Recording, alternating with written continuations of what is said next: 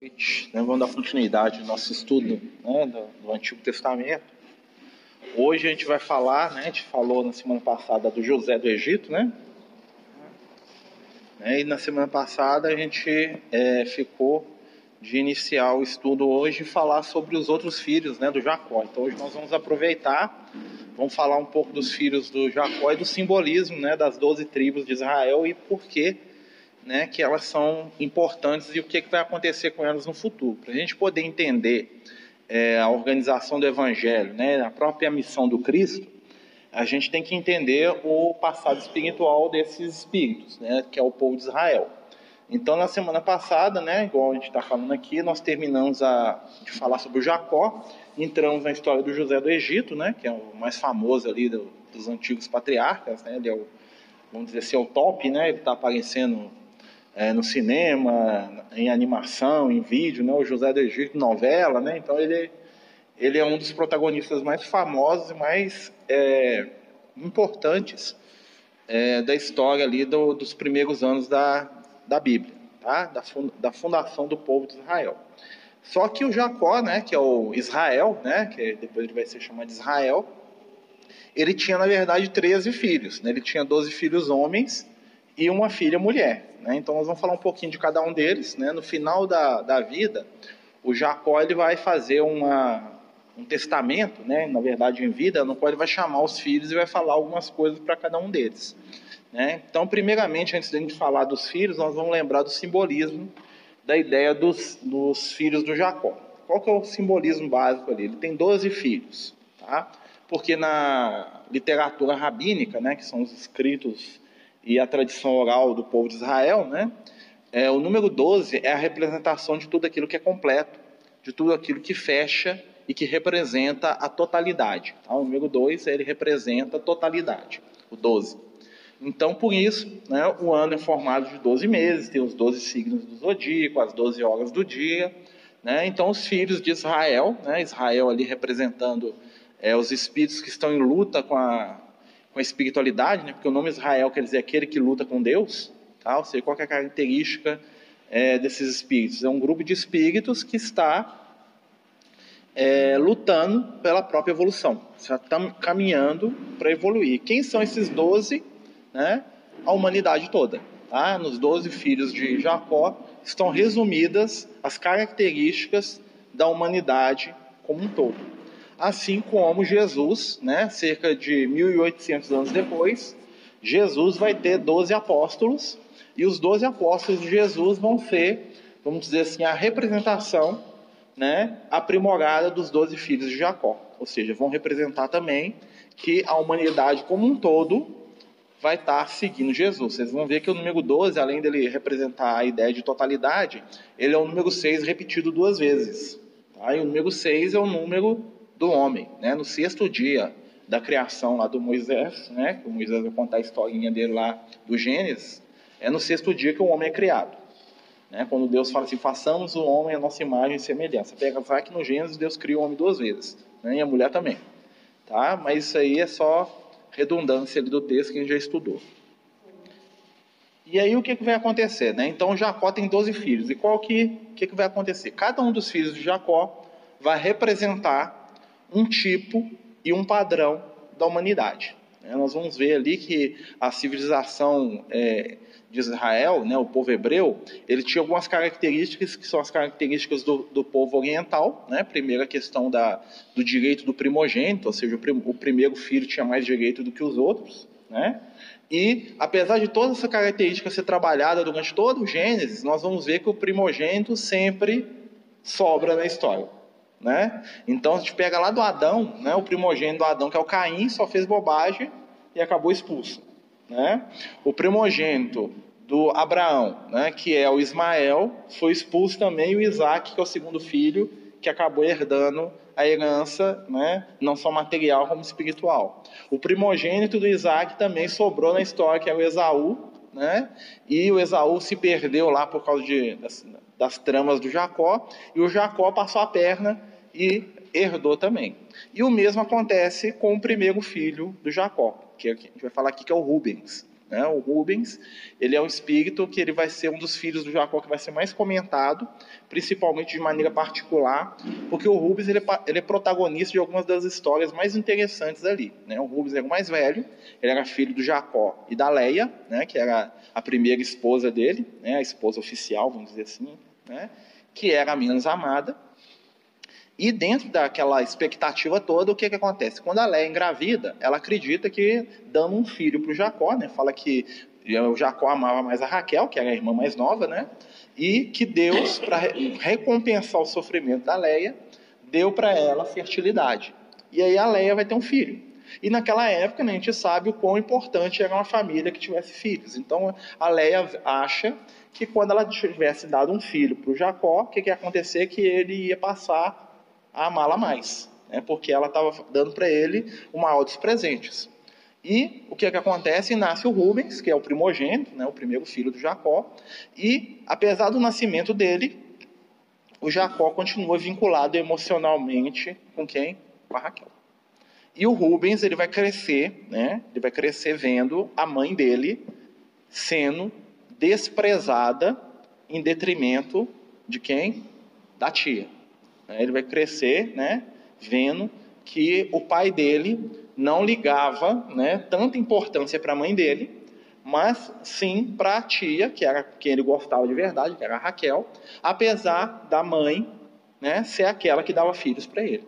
E esse sentimento vai gerar no, no Rubens algumas, algumas situações bastante conflituosas. Tem pelo menos duas situações que aparecem no livro que são bastante simbólicas. A primeira situação é quando o, o Rubens está no campo, tá? E ele tá lá, ele estava colhendo, né? É, com os irmãos, numa colheita. E o que que acontece? Ele acha uma planta que eles chamam de mandrágora, que é uma planta que existe no Oriente. E a mandrágora é uma planta que tinha características é, afrodisíacas, ou seja, a mandrágora tinha, ela fazia com que as pessoas se interessassem mais pelo outro sexo, na crença deles, tá, gente? e fazia com que a mulher ficasse fértil. E aí o que é que ele faz? Ele acha a planta, né? E lá no texto ele fala, fala que o que ele vai lá e vai levar essas plantas para quem? Para a mãe dele. Ou seja, ele estava preocupado, né? Ele cresceu, ele já era um rapazinho e ele estava percebendo que a mãe dele não tinha afetividade da parte do pai. E aí o que, que ele fez? Vou levar isso aqui para minha mãe, né? Se ela colocar essa planta lá na tenda dela, o meu pai vai começar a gostar dela. Um pensamento bem infantil, né? E ele corre e leva para a mãe. É, é, é, o chego da, da vida e da morte, o pessoal fala, né? A Melina está falando que ela tem um chego perfeito, aí é mesmo. E aí o que acontece quando ele faz isso, né? A Raquel, né? lembra da Raquel, né? Que era a mais amada, é, ela vai e chama a irmã e fala assim: você podia me dar essas mandrágoras para mim. Por quê? Porque eu não tenho filho nenhum. E nesse momento nós vamos ver um pouco da dinâmica entre as duas irmãs, entre os dois sentimentos. A Leia vai virar para ela e falar assim: Você já me roubou o marido, agora você quer me roubar a, a, as, as, plantas que meu filho está trazendo para mim? Né? E aí a Raquel, o que, ela faz? Fala assim: Ó, hoje é dia dele dormir comigo. Se você me der as plantinhas, né, eu deixo ele dormir com você. Né? Trocou o marido pela planta, lembra, né? E aí a, a, a Leia ficou assim, né? Pensando e tal, e aceitou trocar. O que, que aconteceu? A Raquel levou a planta para dentro da tenda dela. E a Leia foi até o Jacó e falou assim: Ó, você vai dormir comigo hoje. Troquei você com a minha irmã. Né? O Jacó falou: ah, tá bom. Né? Tá lá na Bíblia, tá, gente? Tá? Isso tem um simbolismo. E aí o que, é que acontece? Quando Jacó dorme né, com a Leia de novo, ela engravida do quarto filho dela, que é o Isacar. Olha que ela já tinha três, e a Raquel zero. Né? Ou seja, o negócio não funcionou do jeito que. Na verdade, né, o que a gente vai perceber ali? O que, que era que estava ajudando, vamos dizer assim, né, a Leia a ter filhos? O que, que o, o, Rubens estava fazendo? Era a energia do amor dele por ela. Era a planta. Tanto é que o que, que o Rubens queria quando ele pegou a planta? Que o pai gostasse da mãe. Né? Porque na mente dele, ele queria ver o pai e a mãe dele o quê? Juntos. Ele não queria ver a mãe dele ser uma, um, uma mulher de segunda classe. Né? Ele queria que o pai dele amasse a mãe dele de verdade. Ele queria ver os dois juntos. E aí o que aconteceu? Acabou que aquilo que ele esperava, que era os dois ficarem juntos, aconteceu. E, aqui, e quem que engravida? A própria, a própria lei. E outra situação que acontece na vida do Rubens, isso é bem mais para frente, quando a Raquel morre. Né? Todo mundo a gente já falou aqui que a Raquel, que era a querida do, do Jacó, ela morre no segundo parto, que é o parto do Benjamim, que é o décimo terceiro filho. Né? E aí o que, que acontece? Quando a Raquel morre, o que que o, que que o pessoal faz? O que, que o Jacó faz? Né? Imagina o Rubens, morreu minha tia. Agora meu pai vai ficar com quem? Hã? A minha mãe, né? Apesar que ele não, ele não desgostava da tia, tá, gente? Mas ele, né? ele já devia ser um adolescente, uns 17, 18 anos, quando a, quando a Raquel morre, tá? Né? E aí o que, que acontece? Ele pensa assim, ó, meu pai vai ficar com a minha mãe. O que, que o Jacó faz? Pega a cama dele e coloca no quarto da serva da Raquel. Tá? Que era a Bilá. Né? Isso para o Rubens foi o quê? Mais uma vez a minha mãe foi desprezada. E dessa vez não foi nem pela irmã, foi pela serva. Apesar que elas eram irmãs para o pai do pai, mas era, uma, era um casamento de segunda categoria, tá? Porque as irmãs estavam. Ou seja, até a serva passa na frente da minha mãe. E aí o que, que acontece? Ao mesmo tempo que isso acontece, o Rubens e a Bila tinham o quê? Eles desenvolvem entre eles um relacionamento afetivo. Eles têm um caso. E fala lá na Bíblia que o Rubens, né, ele tem um caso com a, com a Bila, que é a madrasta, né, a tia, a madrasta, e o, e o Jacó descobre. O que, é que o Jacó faz quando ele descobre? Ele tira do Rubens o direito de quê? De ser primogênito. Assim, tanto é que quando eles vão conversar, né? E o Rubens também, a gente vai ver o espírito do Rubens em outro momento também, quando ele vai protagonizar a questão da morte do José. Os irmãos queriam matar o José. Lembra da história? Que a gente estudou semana passada, né? Quem que vai lá e fala para eles não matarem? O Rubens. Ele fala assim, não, vocês não vão matar ele não. Nós vamos jogar ele aqui no poço e deixar ele morrer aqui. E lá na Bíblia explica, assim, não, a ideia dele é o seguinte, os irmãos dele acalmar, ele ia tirar os irmãos dali, depois ele voltava, pegava o José e entregava para o pai. Ou seja, é um espírito de quê? De boa índole. Então, o que, que o Rubens, que é o mais velho, olha só, ele é o mais velho. Como mais velho, ele é o que tem mais o quê? Experiência. O Rubens representa os espíritos da Terra que são mais experientes e já têm mais desenvolvido o sentimento da afetividade. Porque o Rubens, ele se preocupa com quem? Com a mãe. O Rubens, ele vai lembrar um outro espírito que estava no grupo deles há pouco tempo, que é o Isaac. Vocês lembram do Isaac? O Isaac, ele amava profundamente a mãe dele, a Sara, né? E depois ele encontra com a Rebeca, que vai ser a esposa dele, e o amor entre os dois é uma coisa fantástica. Tanto é que o Isaac não tem outras esposas. Da história lá, o Isaac é o único que só tem uma. Por quê? Porque o, amor do Isaac, pela figura feminina, ou seja, o sentimento do Isaac, já era um sentimento acima da média. O Rubens vai herdar isso. Ele está lá sempre tentando defender a mãe. Na hora que os irmãos estão tentando matar o outro irmão lá, o José, que, que aos olhos deles merecia, né, porque o José, o José era um porre, né? José era metidinho, mimado, filhinho do papai, né? O mais bonitinho da balachita, né? O Rubens, que é o espírito mais experiente, o mais velho, ele intercede para quê? Para ajudar aqueles que estavam em situação de sofrimento. Né? Que é a mesma coisa que vai acontecer depois, quando eles vão mais para frente, quando eles vão lá encontrar com o José, quando o José já está poderoso, que o José pede para trazer o outro irmão, né? E o Jacó fala que não vai deixar nunca levar o Benjamim. O, Rubens fala assim: ó, você pega meus dois filhos aqui. Depois o outro irmão dele, se eu não me engano, o Judá também fala a mesma coisa. Você pega os meus filhos e mata meus filhos se eu não proteger o seu. Por quê? Porque o Rubens era o cara do sentimento. Então ele representa, dentro do grupo dos, dos espíritos que estavam ali, né, a afetividade. Aqueles que estão lidando com as questões do sentimento. É o primeiro filho do Jacó. Cada um deles representa uma característica humana. Aí vem o segundo filho do Jacó. O segundo filho do Jacó, né, que é o, o... Oi? Sentimento. Mais evoluído. Por que fez bobagem? Porque foi lá e, né? Você ficar com a mulher do seu pai, né? É complicado, né? Ele, né? ele era emoção, ele era emotividade. Aí emoti...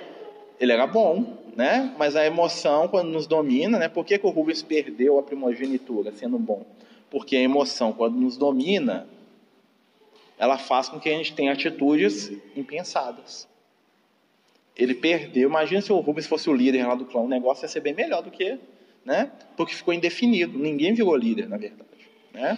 Aí depois vem os, os, o, né? Primeiro nós vamos falar dos filhos da Lia, tá? Não vou falar por ordem de nascimento, não, que é mais, mais difícil. Então depois o segundo filho da, da Lia, da Leia, né? Seja lá como a gente fale, é o Isacar. O Isacar, que era o, que o José, que o Jacó chama de o jumento, né? Por quê? Porque ele era, qual que era a característica dele?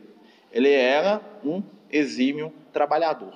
O nome dele já remete à ideia de aquele que carrega peso, tá? Então o Isacar, ele vai ser o braço direito do pai. Ele vai ser aquele espírito que não é nem amoroso demais, que não é é, que não aparece na história tanto, mas que tem uma força de trabalho muito grande. O Isacar é aquele filho do Jacó que fazia as coisas acontecerem. Tá? Ele e um outro filho do, do Jacó que chamava-se Simeão. E esses dois espíritos, eles eram a representação daqueles que estavam trabalhando para construir a herança espiritual do mundo. Aqueles espíritos que estavam ali encarnados para construir a evolução material da Terra. Só que os dois, né, eles tinham um grande problema. Eles tinham feito algo horrível, eles tinham matado e roubado num momento de raiva. Né, porque o Isacar e o Simeão foram os dois irmãos que, quando a, a irmã deles foi roubada, né, que levaram os outros e saíram matando todo mundo para se vingar lá do, do estupro e do rapto da Diná. Ou seja, eles tinham uma força de trabalho muito grande, mas eles eram a representação de espíritos ainda brutalizados. Espíritos que ainda eram né, escravos das suas emoções mais fortes. Quando eles canalizavam a força de trabalho dele, eles eram ótimos amigos do pai, ótimos, é, vamos dizer assim, mão de obra ali para o trabalho acontecer.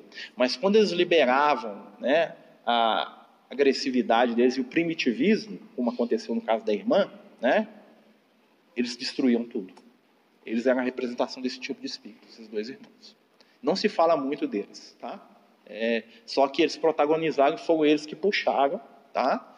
É, toda a, a briga que matou lá a tribo lá do Siquém, lá que tinha estuprado a irmã deles. Foram os dois que os outros foram juntos, né? Porque todos eles se sentiram ofendidos. Não porque gostassem demais da irmã, porque eles tinham muito pouco sintonia com elas tá? Mas sim porque eles se viram ofendidos na honra masculina deles, né? Que o cara foi lá, violentou a irmã deles e tipo assim, vocês estão achando que vocês são quem? Né? Foi isso que aconteceu. Quem tinha um laço afetivo profundo com a Diná era o José e o Benjamim, tá? Apesar de Diná ser filha da Leia, né?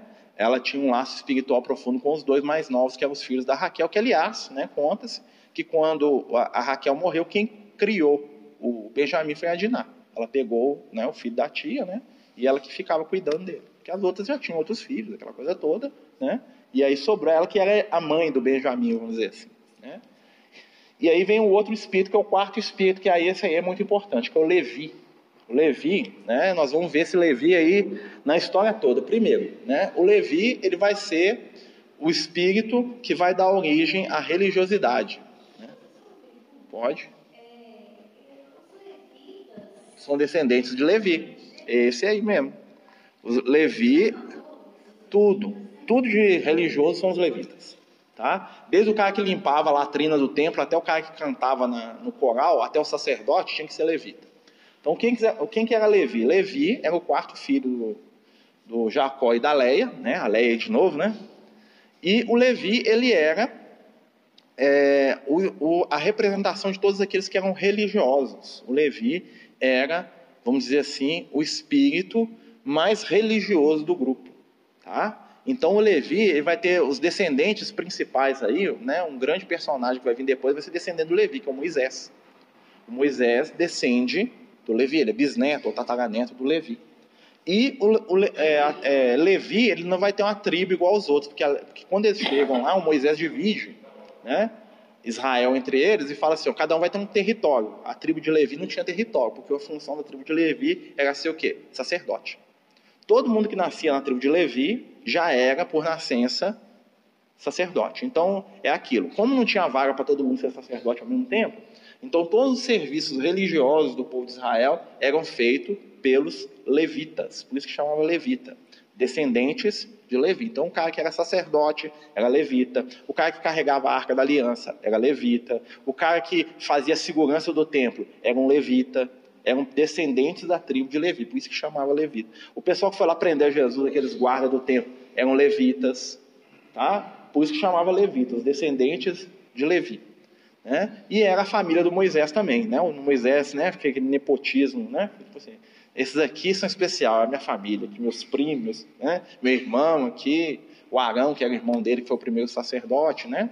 Então os levitas eram a representação do grupo religioso espiritualizado que estava encarnado. Depois nós vamos fazer um paralelo com os apóstolos de Jesus, tá? Aí tem um quinto filho, que é o mais famoso. Não tanto pela história dele, mas pelo nome, que é o Judá. O Judá nós vamos conhecer ele porque o nome dele ficou imortalizado, né? Que os descendentes de Judá são os judeus. Né? E o judeu até, tem até hoje. Né? Então ele é o mais famoso no sentido que o nome dele ficou imortalizado porque a descendência dele, vamos dizer assim, foi a que ficou. Né? Jesus era descendente de Judá. O rei Davi era descendente de Judá. Né? A maioria dos profetas eram descendentes de Judá. O reino de Judá foi que virou a Judéia, onde Jesus vivia, que tinha lá a Galiléia, a Samaria, né? que era o estado de Israel. Então Judá, ele vai ser, o pai dele fala que ele é um leãozinho, né? E leão da tribo de Judá. Por quê? Porque o símbolo da tribo de Judá é um leão.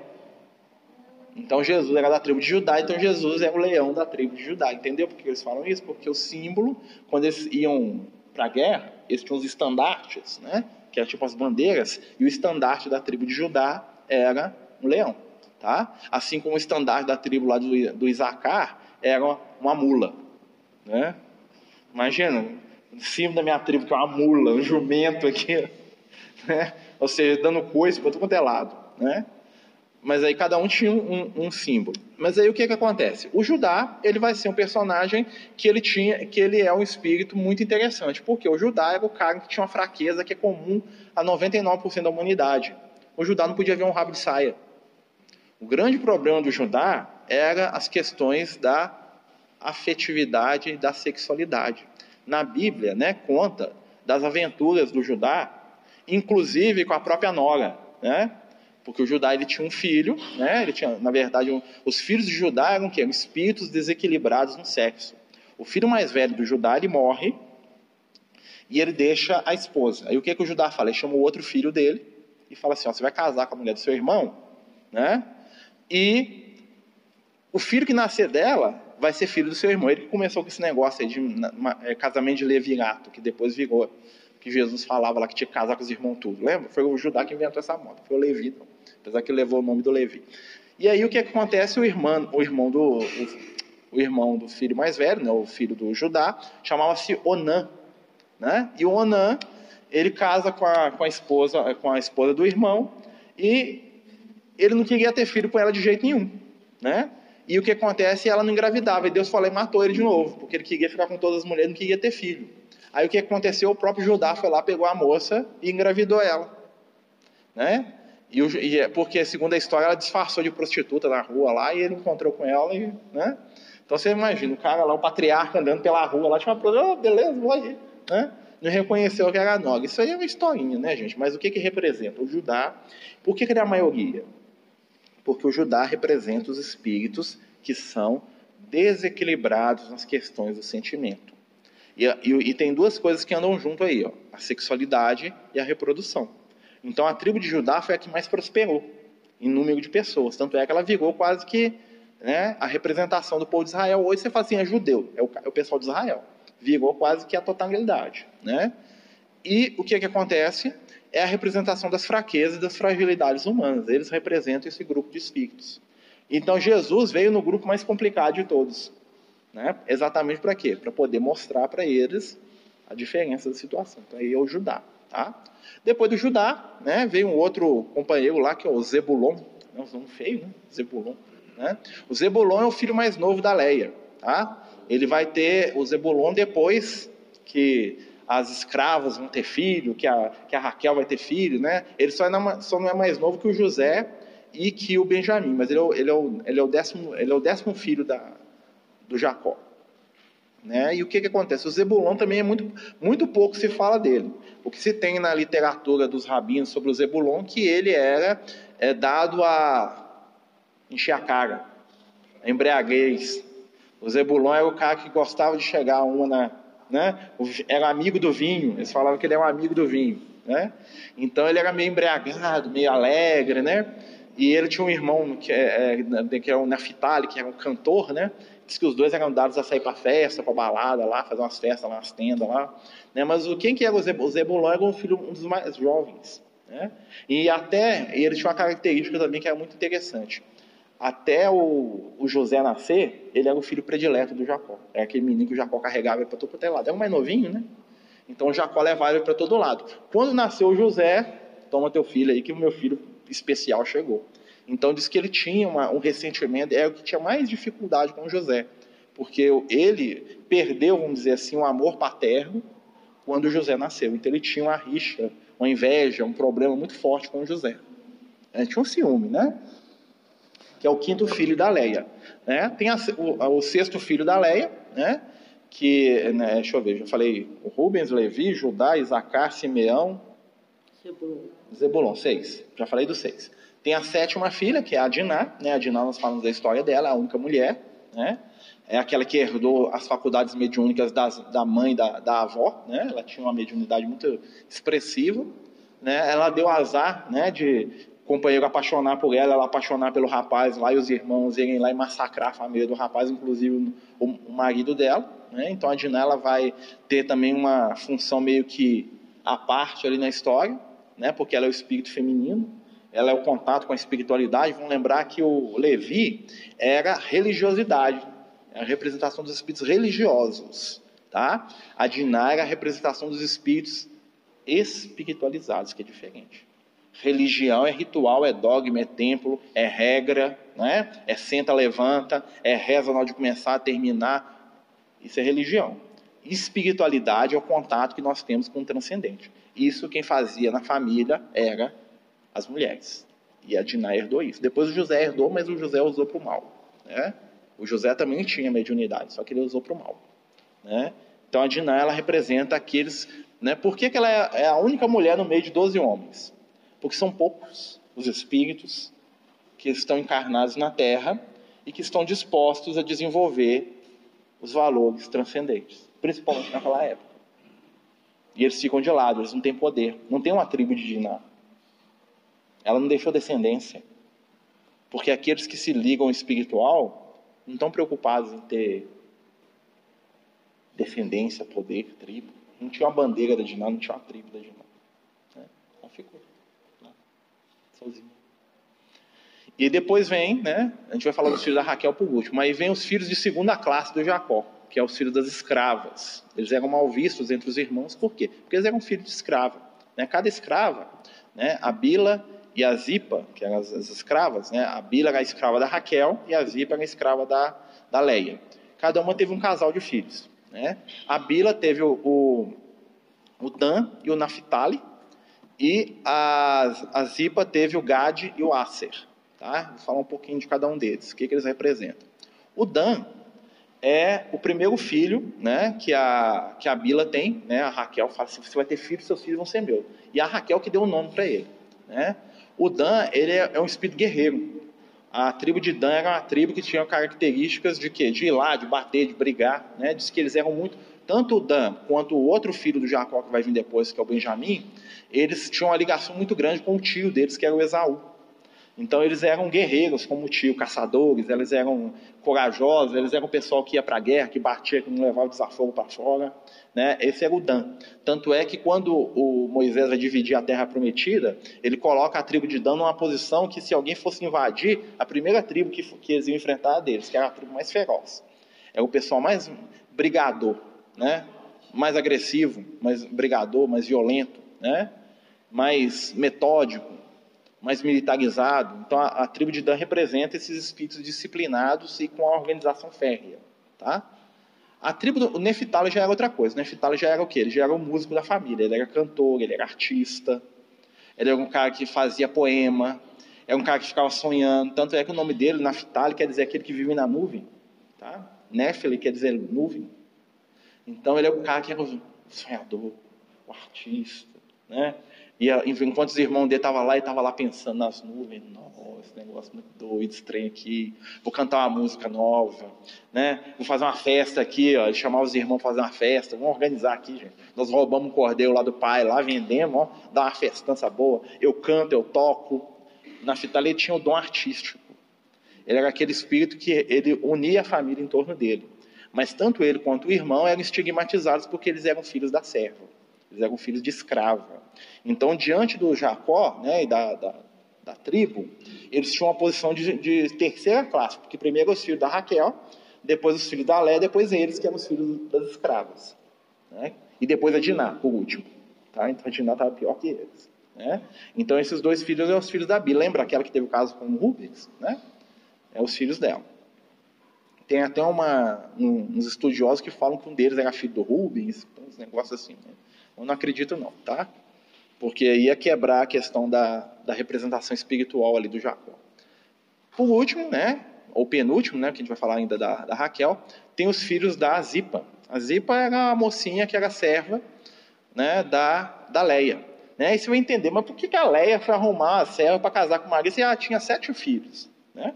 Porque ela ficou meio assim com medo de ficar para trás. Né? Então, assim, a Raquel começa a ter um filho, arrumou, eu também vou fazer igual. Tá? Então, assim, a história dessa companheira, ela é muito, ela, ela é a esposa do Jacó que menos aparece. Porque a, a Leia era a mais velha e que mais rejeitada. A Raquel era a paixão. Né? A Bíblia era a mais jovem e mais bonita, que o filho apaixonou. A Zipa era. Né? Tá? Zipa, na língua desse, que dizia orelhas de asno. Né? Então, ele fala que ela tinha uns orelhão. Tá? Mas ninguém sabe muito bem qual é a origem do nome dela, não. E o que, que acontece? Essa companheira do Jacó, né, segundo consta, ela era é, um espírito muito simples, uma pessoa de uma simplicidade muito grande. Né? E aí ela vai ter dois filhos né, que vão ser criados pela, pela irmã, pela Leia, que é o Gad e o Acer. O Gad era um espírito que representava a curiosidade. Segundo a história dos patriarcas, o Gad era aquele rapazinho que perguntava e queria saber tudo de tudo.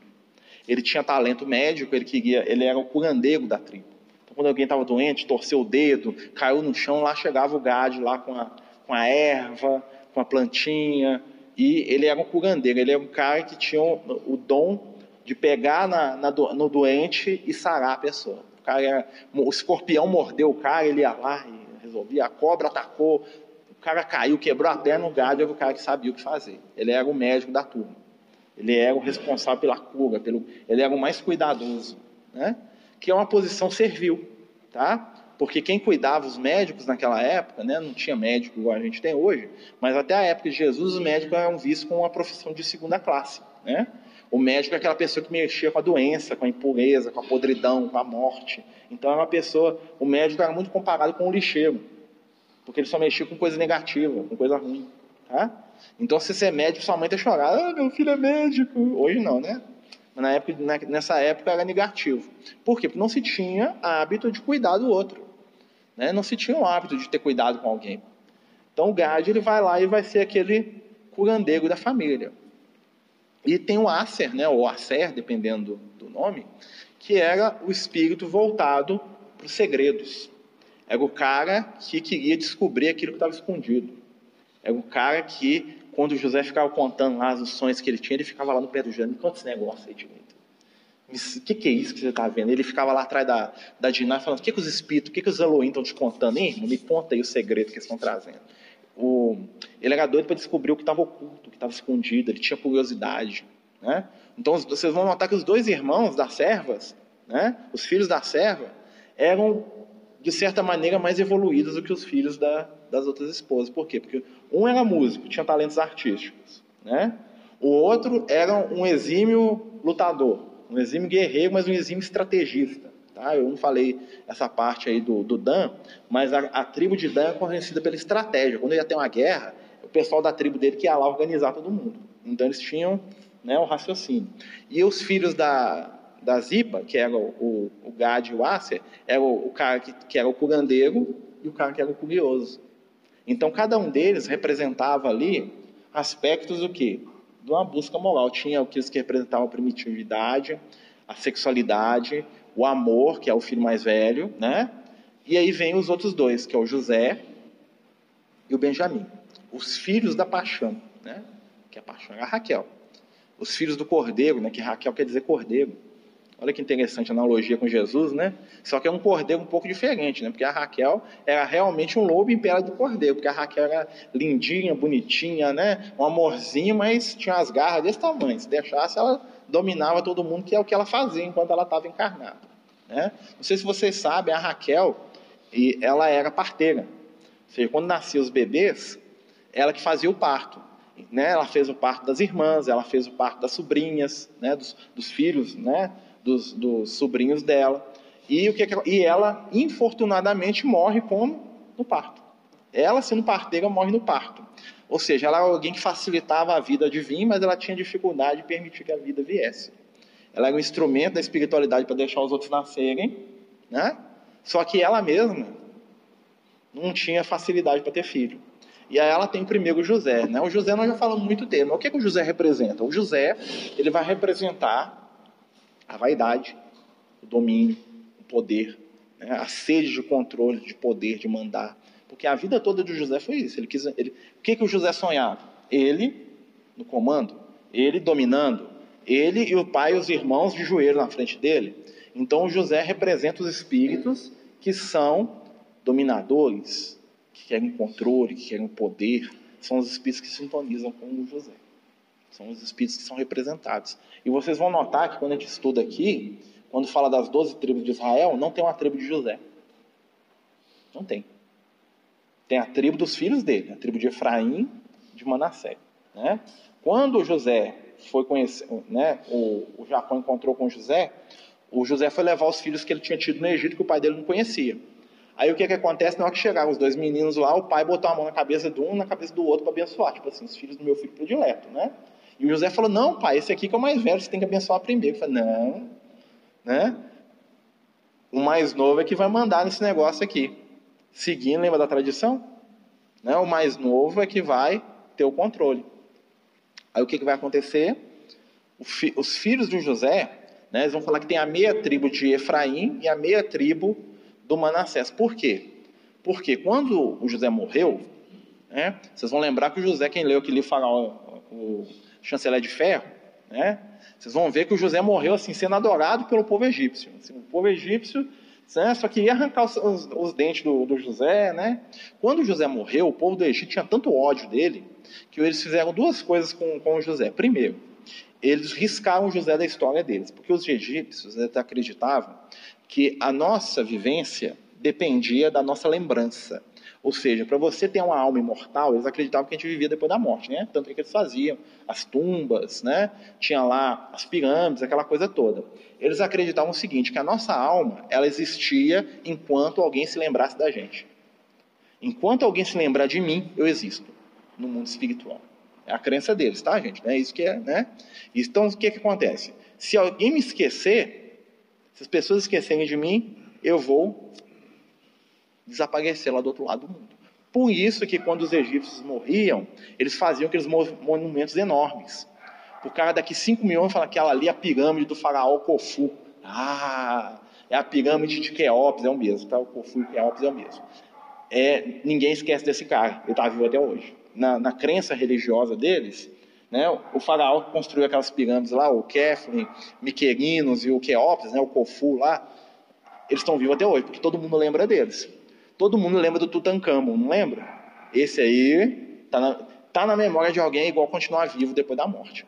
Então, os egípcios, quando eles odiavam muito uma pessoa, o que, que eles faziam? Eles destruíam a memória dela. Então, eles fizeram isso duas vezes, com esse mesmo espírito. Primeira vez com o José. Né? Quando o José morreu, o que, que eles fizeram? Riscaram e apagaram o nome dele de todos os monumentos, de todas as construções, de tudo que lembrava do, desse cara, foi apagado. Então, o que, que acontece? Os descendentes dele falaram assim: não vamos usar o nome dele, não. Por quê? Porque vai pegar mal. Os egípcios não gostam dele. Nós falamos assim, eu sou fulano de tal da tribo de José. Estou querendo um emprego. Vai ferrar você e a sua família para lá, some daqui. Entendeu? Porque ele era descendente do cara que eles odiavam, o cara que oprimiu eles. Aí o que, que os descendentes do José fizeram? Falaram assim, não, nós vamos falar que nós somos descendentes do Manassés e do Efraim. É mentira? Não. Mas não é descendente do José. Se é descendente do é mais ou menos ali, né? Vocês entenderam o que, que eles fizeram? E aí o que, que acontece? Quando um espírito era muito odiado, quando a pessoa morria, igual a gente está falando, eles apagam o nome da pessoa da história deles. Por isso que não tem referência histórica à existência do José no Egito. Se você for no Egito e pesquisar né, na, na história, em todos os monumentos, não tem referência nenhuma que existiu um José do Egito. Nada, zero. Lugar nenhum. Você não encontra assim, nenhuma linhazinha falando, teve um tal de José do Egito. A única referência que o José teve no Egito está na Bíblia. Não existe na história egípcia uma linha falando do José. Nada, zero. É como se não tivesse existido. Tanto é que muitos historiadores consideram que a história do José é uma lenda, uma mentira, que nunca existiu. Que não tem nada desse cara. Mas aí outras pessoas que estudam falam, não, pelo que parece, ele foi apagado da história. Tá? Que é a mesma coisa que aconteceu com Moisés. O Moisés também não tem referência dele no Egito. Você fala assim, ah, o Moisés, as dez pragas do Egito, nem, não tem nada na história do Egito que fale isso cara vai na pirâmide, no templo, lá que tem a história dos faraós, né? Nem cita que, que apareceu um barbudo chamado Moisés, que era primo do faraó, que fez o macho caverna. Nada, zero. Tem... Tanto é que o pessoal também, muito historiador, fala que o Moisés é um personagem inventado, que não existe referência nenhuma a ele. Há pouco tempo atrás, eles encontraram umas poucas referências umas tribos próximas do Egito a um tal de Mesu, que teria né, feito o que o Moisés fez, mas não é no Egito, né, na vizinhança. Então o pessoal fala, ah, então deve ter acontecido com ele a mesma coisa que aconteceu com José. Né? Você vê como é que os dois eram amados, né? O povo egípcio ficou com o coração cheio de amor pelos dois, não querendo saber que vocês existiam. Porque no, no fundo o que, que, eles queriam? Esse cara foi tão mal, que nós que, morreu, que nós queríamos matar a alma dele do lado de lá também. Então é que morra dos dois lados da vida.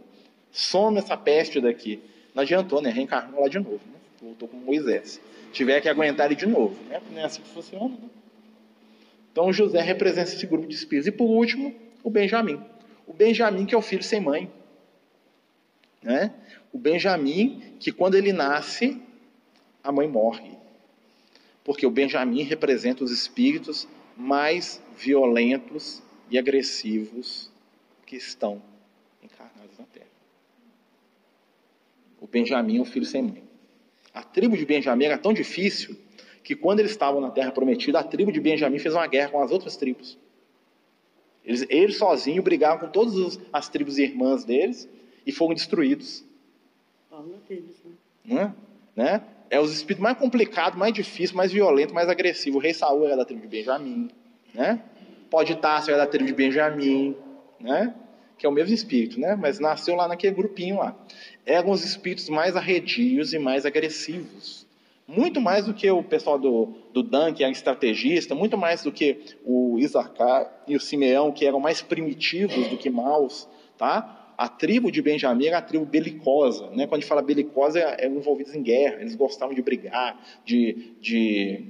eles eram agressivos, eles eram violentos, eram homens que eram mais fortes, apesar de eles serem mais jovens. Né? Mas é aí o que, que significa o simbolismo ali? Por que, que ele, é, ele é o filho da mãe mais complicada, né? E é o filho que a própria mãe teve que morrer para ele nascer. Olha só o simbolismo. Então, Benjamim ele representa espíritos os mais jovens, ou seja, os mais os menos evoluídos, né? E os espíritos que ainda não têm mãe, que não desenvolveram nem a questão da, do sentimento. Não quer dizer que todos eles são assim. O próprio Benjamin é um espírito muito difícil. Tá? Depois o Benjamin vai melhorar isso muito, porque o Benjamin ele vai começar a encarnar acompanhando o Paulo de Tarso. Nós vamos encontrar o Benjamin aqui na Bíblia. O Benjamin é o Timóteo, que o Paulo de Tarso escreve umas cartas para ele aqui. Tá? Depois ele vai melhorar, né? Você vai ver que deu um salto aí. Né? Mas o que, que acontece? Que o Paulo fala assim, esse aqui é meu filho, né? Vocês vão ver lá. O filho que Deus não me deu, né? é o, é o, Timóteo, né? Que é o filho que eu queria ter, é o meu filho predileto. Isso porque ele conheceu o João Batista, eu acho que ele ia chamar o velho de filho dele também, né? Que era filho, né? Então, quando o Paulo bateu o olho no Timóteo, ele teve um amor paterno pelo Timóteo igual ele nunca teve por ninguém. Né? Lembra que quando ele encontra com o João Marcos, ele não suporta o João Marcos? Não cai esse menino, fica abandonando a gente no meio do caminho, não quer saber dele não. Não, Timóteo era o filho querido, vem cá, meu filho. Né? Eu não te gerei, mas você saiu das minhas entranhas. Né? É o filho que Jesus me deu, olha só comigo. Né? Quando ele crescer, vai ser igualzinho eu. Né? Ele escreve duas cartas para o Timóteo. Né? Né? Então ele tinha um amor. Né? A última carta do Paulo é a segunda epístola a Timóteo. Ele escreve para o Timóteo. É a Aquela, carta da alegria. É aquela carta que ele fala assim: só Lucas está comigo. Tipo assim, você tinha que estar aqui, né, meu filho? Tá? Né? Ele escreve porque ele está para desencarnar e ele lembra do espírito que é foi mais importante para ele, que estava encarnado ainda, né? que é os dois espíritos, que é o Lucas e o Timóteo. E ele escreve uma carta para Timóteo, né, falando do final da vida dele, combatiu o bom combate, aquela coisa toda, né, que está lá na carta. E ele se despede, fazendo uma série de recomendações para o Timóteo, que era o filho dele que ia herdar né, a, as questões espirituais. Que isso aqui é o que? O reflexo das encarnações passadas. Lembra quando o José morreu, o Jacó faltou colocar o, o, o Benjamim dentro da barriga dele, amarrar ele na perna? Né? Que ele andava com o menino para baixo para cima. Né? Tem um adágio é, judaico que fala que o Jacó ele, ele não conseguia ficar sem estar com o Benjamim no, no alcance do olho dele. Aonde ele tivesse, ele tinha que estar vendo o menino. Então, o que ele fazia, todo mundo da tribo, né, deixar. O menino já era grande, já ele tinha que ficar olhando para o menino o dia inteiro, para o menino sumir. Porque ele tinha medo de perder o Benjamim, igual o José tinha morrido, né? Morreu, né? Para ele tinha morrido, né? Ficou mais de 15 anos pensando que o José tinha morrido. Então, o Benjamim era o queridinho do papai. Só que toda essa paparicação do Jacó, né? Deu asa ao quê? O Benjamin se tornou um jovem difícil de lidar, mimado, arredio, agressivo. O que que controlava o Benjamin? A irmã, a Diná. A Diná. Quem controlava o Benjamin era a mãe, vamos dizer assim, que ele tinha na irmã, né, que era a Diná. Então, quando o Benjamin vai para o Egito, aí o que, que acontece? A pior coisa possível. Ele vai para o Egito, quando ele chega no Egito, com a família toda, né, ele encontra lá no Egito quem? Um irmão que era tão apaixonado por ele quanto o pai que tinha poder total. E aí o que, aconteceu? Quando o Benjamim chega no Egito, né, o Benjamim fazia acontecer tudo que era barbaridade. O José não, meu irmãozinho aqui, esse aqui pode tudo. Que ele, ele pode sair dando tapa na cara do faraó, é isso aí, ó, meu irmão aqui, ó. Esse aqui é meu irmão, tá? Esse aqui é meu amigo. Então o Benjamim ele teve, durante o tempo que o, que o José estava vivo e estava no, no poder, porque eles foram para o Egito, lembra da história? Né? Os irmãos do José, quando eles chegaram no Egito, é, e o José deu a terra para eles, lembra aquela coisa? Os irmãos do José nunca tiveram uma relação muito próxima com ele, porque na verdade os irmãos dele tinham medo dele. Eles nunca confiaram no José. Porque né, eles sabiam que o José era um espírito difícil e vingativo. Então o que acontecia? Apesar de eles terem reconciliado mais ou menos, né, eles não eram, não era aquela coisa deles na casa do José todo dia, não. O José tinha uma relação próxima com o Jacó, que ele levou para morar com ele, tá? Com o Benjamim e com a Diná, que era quem ele gostava. Os outros irmãos, a família dos irmãos, ele tolerava eles. Tipo assim, eu perdoei vocês, vocês ficam aí ou aqui. Não quero ver vocês visitando. Sabe aquele irmão rico, aquele parente rico, né, que te visita uma vez por ano e fala assim, beleza, né, tudo bom, ó, tchau pra você. Na hora que você começa a falar, ah, não, tô precisando de um dinheiro, ele fala assim, não, eu já te dei muita coisa, some. Era a relação do José com os irmãos. E além disso, os irmãos, como espíritos muito primitivos, né, em vários aspectos, eles não estavam no nível de sintonia do José. E o José tinha vergonha dos irmãos, porque eram pessoas simples. Mas ele tinha um afeto muito grande pelo pai, pelo Benjamim e pela Diná. Esses aí ele levou com ele. Né? Então, e aí o que acontece? O Benjamim era como se fosse aqueles menininhos, aqueles rapazinhos que podem fazer tudo, que tem um pai poderoso, que o pai ele não tinha limite nenhum. E isso né, contribuiu ainda mais para poder fazer o quê? O pessoal ficar por aqui com o José. Quando José morreu, né, conta a, a história, o Benjamim morreu pouco depois. Porque ele foi morto numa briga. Ele já tinha filhos, já tinha. Né, mas ele sempre foi o cara meio malucão. Porque ele se achava né, muito especial. Ele foi criado como especial desde o dia que ele nasceu, né, pelo pai que era o senhor lá da, da tribo toda, todo mundo tinha que fazer as vontades do menino. E quando ele foi para o Egito, ele tinha um irmão que era o governador do Egito e tudo que e ele tinha que fazer todas as vontades porque ele era o predileto do irmão também. Então você imagina. E só a Diná ali, para poder conter aquele espírito. Só a Diná para poder segurar a onda espiritual. Depois eles vão se encontrar. Lá no livro Paulo Estevão, eles vão se encontrar de novo. Tá? Apesar de ser um encontro muito de relance, porque a Diná aparece no Paulo Estevão. A Diná é aquela menina que apaixona pelo Paulo de Tarso, a Tecla.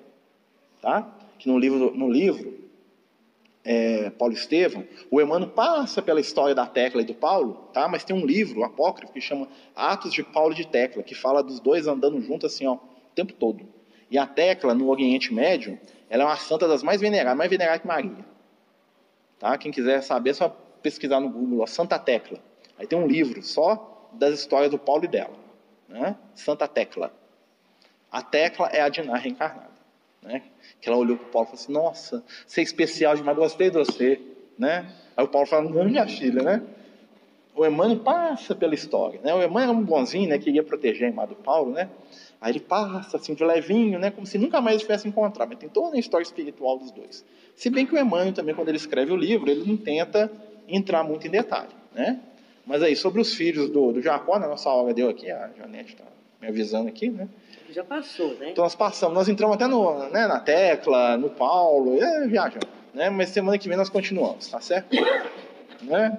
Então vamos fazer a nossa prece aqui para a gente terminar.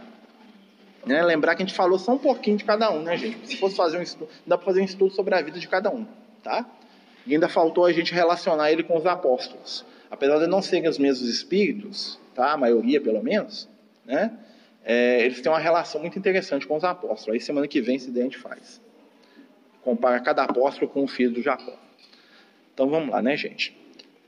Vamos elevar os nossos pensamentos a Jesus, pedindo, nas vibrações desta prece, que o seu amor possa nos envolver, nos fortalecer, nos ajudar a seguir em frente. Divino amigo, oferece a cada um de nós aquilo que necessitamos para que possamos alcançar a paz, o amor e a esperança. Senhor Jesus, fica conosco e permite que possamos estar sintonizados com o amor maior, a fim de aprendermos, de amarmos e de vivermos o teu Evangelho. Permite, Senhor, que possamos seguir em frente e que possamos estar sintonizados contigo, hoje, agora e sempre. Que assim seja. Graças a Deus.